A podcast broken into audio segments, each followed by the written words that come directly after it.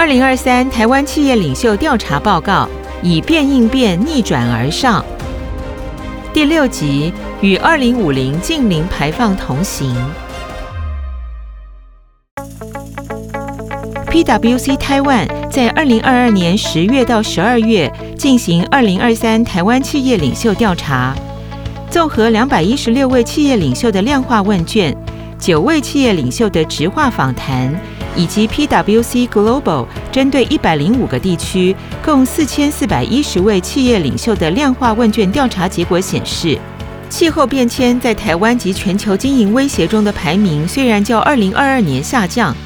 但是对成本及供应链造成的高度影响仍不容忽视。面对气候风险的威胁，台湾企业领袖以落实减碳排放作为应对方式。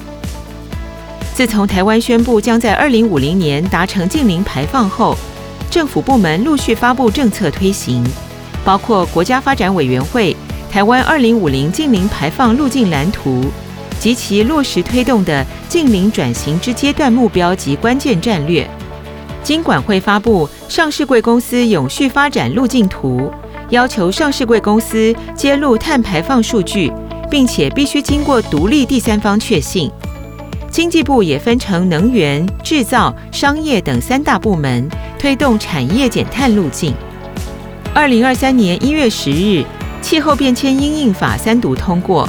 碳费开征更是台湾净零排放的重要里程碑。在二零二二年台湾企业领袖调查中，百分之三十三的企业领袖认为，气候变迁是企业经营三大威胁中的第三名。二零二三年调查同样也有百分之三十一的受访者表示，气候变迁是经营的主要威胁。然而，近来经济衰退带给企业领袖们更迫切危机感，使得气候变迁的威胁感受排名下降。气候变迁将对企业产生哪些影响？主要影响是成本以及供应链。有百分之二十一的企业领袖认为将对成本造成高度影响。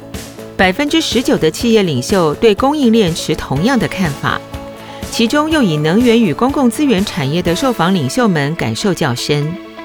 全球受访的企业领袖，则是有百分之十八的受访者认为成本将高度受到气候风险影响。另外，有百分之十六的受访者对供应链持同样的看法。就影响幅度来说，台湾企业领袖感受到影响者较全球企业领袖多。而且差距约有两成，超过七成的受访者认为成本有受到影响，全球则有五成的受访者如此认为。台湾超过六成受访者认为供应链受到影响，而全球则有四成受访者持相同看法。至于气候风险对实体资产的威胁，例如暴雨淹水、干旱火灾等气候灾变危害实体资产及人员的程度。目前感受到影响的受访者较少。企业领袖们对气候风险的感受是否已转变为行动？就调查数据来看，答案是肯定的，并且采取行动和切实感受到影响的企业，就受访者回馈来看是相当的。七成受访者感受到成本面影响，六成受访者感受到供应链影响，而所采取的行动。百分之七十二的企业领袖已进行减少碳排放的计划，六成企业领袖开发环境友善的新产品或制成，或者实施数据驱动降低风险的策略。因应气候风险的行动完成比例也相当可观，在落实减少碳排放的计划、开发环境友善的新产品及制成，金融服务业受访者分别有百分之四十七及百分之四十二表示已完成计划。实施数据驱动降低气候风险的策略，金融业的完成比例也较高；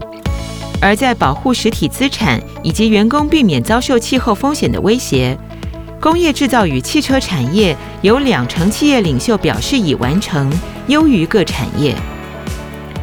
企业除了因应近期外部威胁之外，既有的营运模式能为企业带来多久的获利？是否转型，或者如何转型？也是企业领袖们时时刻刻考虑的问题。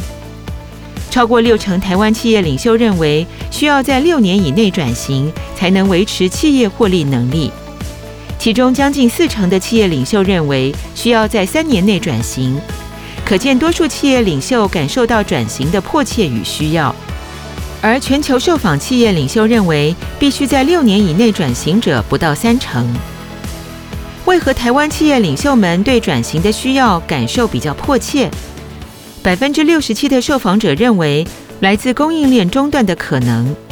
百分之六十二的受访者认为来自劳动力或人才短缺，百分之五十四的受访者则担心客户的喜好或需求改变。全球受访企业领袖也认为，客户的喜好及需求、劳动力或人才短缺是影响因素之外，百分之五十三的企业领袖认为法规变动亦是主要的原因之一。